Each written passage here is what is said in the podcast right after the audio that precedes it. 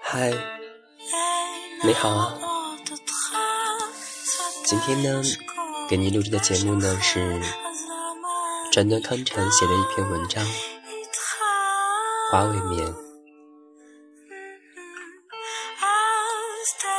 我常常不可思议的思考一些微不足道的问题。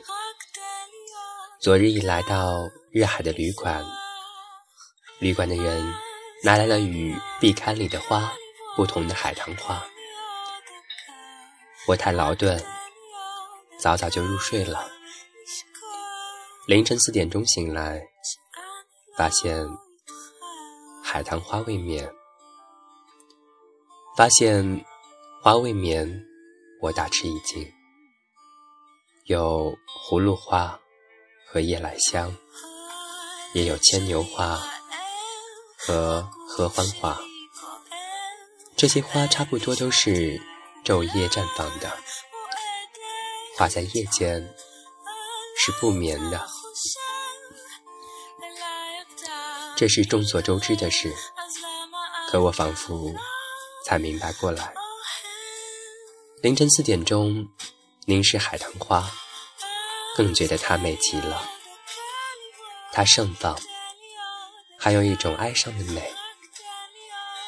花未眠，这众所周知的事，忽然成了新发现花的机缘。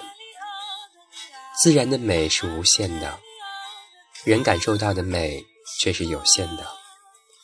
正因为人感受到美的能力是有限的，所以说，人感受到的美是有限的，自然的美是无限的。至少人的一生中感受到的美是有限的，是很有限的。这是我的实际感受，也是我的感叹。人感受美的能力，既不是与时代同步前进。也不是伴随年龄而增长。凌晨四点钟的海棠花，应该说也是难能可贵的。如果说一朵花很美，那么我有时就会不由自主地自语道：“要活下去。”画家雷诺阿说：“只要有点进步，那就是进一步。”接近死亡，这是多么凄惨啊！他又说：“我相信我还在进步。”这是他临终的话。米开朗基罗临终的话也是：事物好不容易如愿表现出来的时候，也就是死亡。米开朗基罗享年八十九岁，我喜欢。他的用石膏陶制的脸型，吴宁说，感受美的能力发展到一定程度是比较容易的，光凭脑袋想象是困难的。美是邂逅所得，是亲近所得，这是需要反复陶冶的。比如，唯一一件古美艺术品成了美的启迪。成了美的开光，这种情况确实很多。所以说，一朵花也是好的。凝视着壁龛里的摆着的一朵插花，我心里想到：与这同样的花自然开放的时候，我会这样仔细凝视它吗？只搞了一朵花，插入花瓶，摆在壁龛中。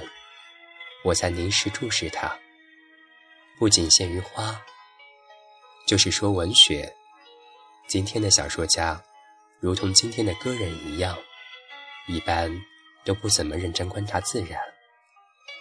大概认真观察的机会很少吧。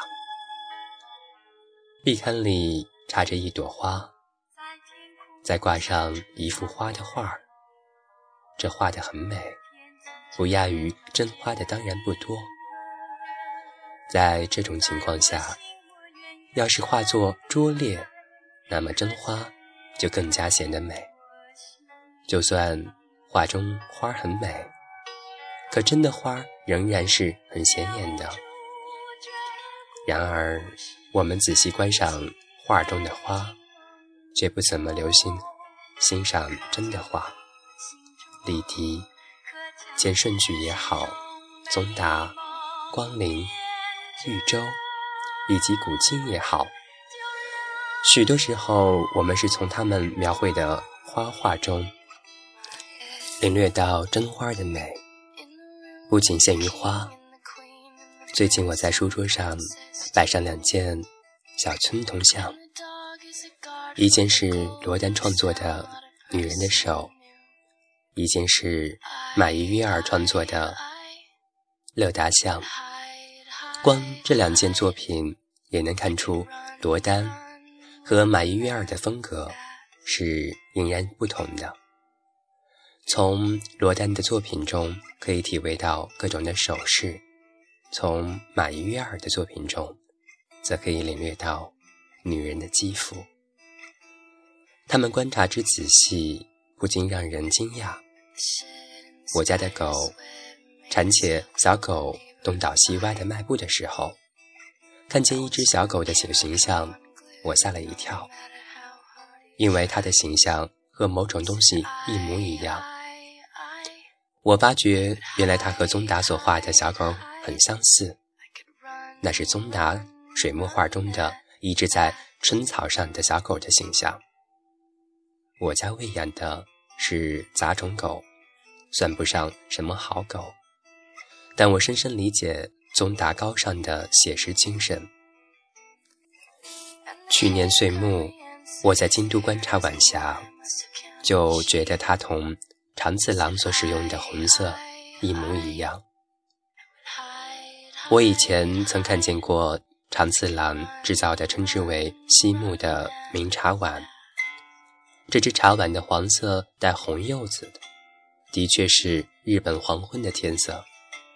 它渗透到我的心中。我是在京都仰望真正的天空，才想起茶碗来的。观赏这只茶碗的时候，我不由得浮现出长本凡尔郎的画来。那是一幅小画，画的是荒原寂寞村庄的黄昏天空上，泛起破碎而蓬乱的十字形云彩。这的确是日本黄昏的天色，它深入我的心。长本凡二郎画的彩霞。同长次郎制造的茶碗的颜色，都是日本色彩。在日暮时分的京都，我也想起了这幅画。于是白二郎的画、长次郎的茶碗和真正天空的黄昏，三者在我心中相互呼应，显得更美了。那时候，我去本能寺拜谒。普普玉堂的墓，归途正是黄昏。翌日，我去蓝山观赏蓝山杨刻的玉堂碑。由于是冬天，没有人到蓝山来观赏，可我却第一次发现了蓝山的美。以前我也曾来过几次，作为一般的名胜，我没有很好的欣赏它的美。蓝山总是美的。自然总是美的，不过有时候这种美只是某些人看到罢了。我之所以发现花未眠，大概也是我独自一人住在旅馆里，凌晨四点钟醒来的缘故吧。这就是川端康成写的一篇《花未眠》。凌晨四点钟，我醒来，发现花未眠，感受到未眠的海棠花的美。从海棠花的美讲到艺术之美、自然之美，这些美有时候我们却并不能真正的去看到它、体味到它。只有在我们生命中某些特殊的时刻。我们才能去邂逅这些美。你是不是我生命中邂逅的美呢？我想是的。今天就和你说到这里喽。川端康成的花未眠，要和你说晚安了。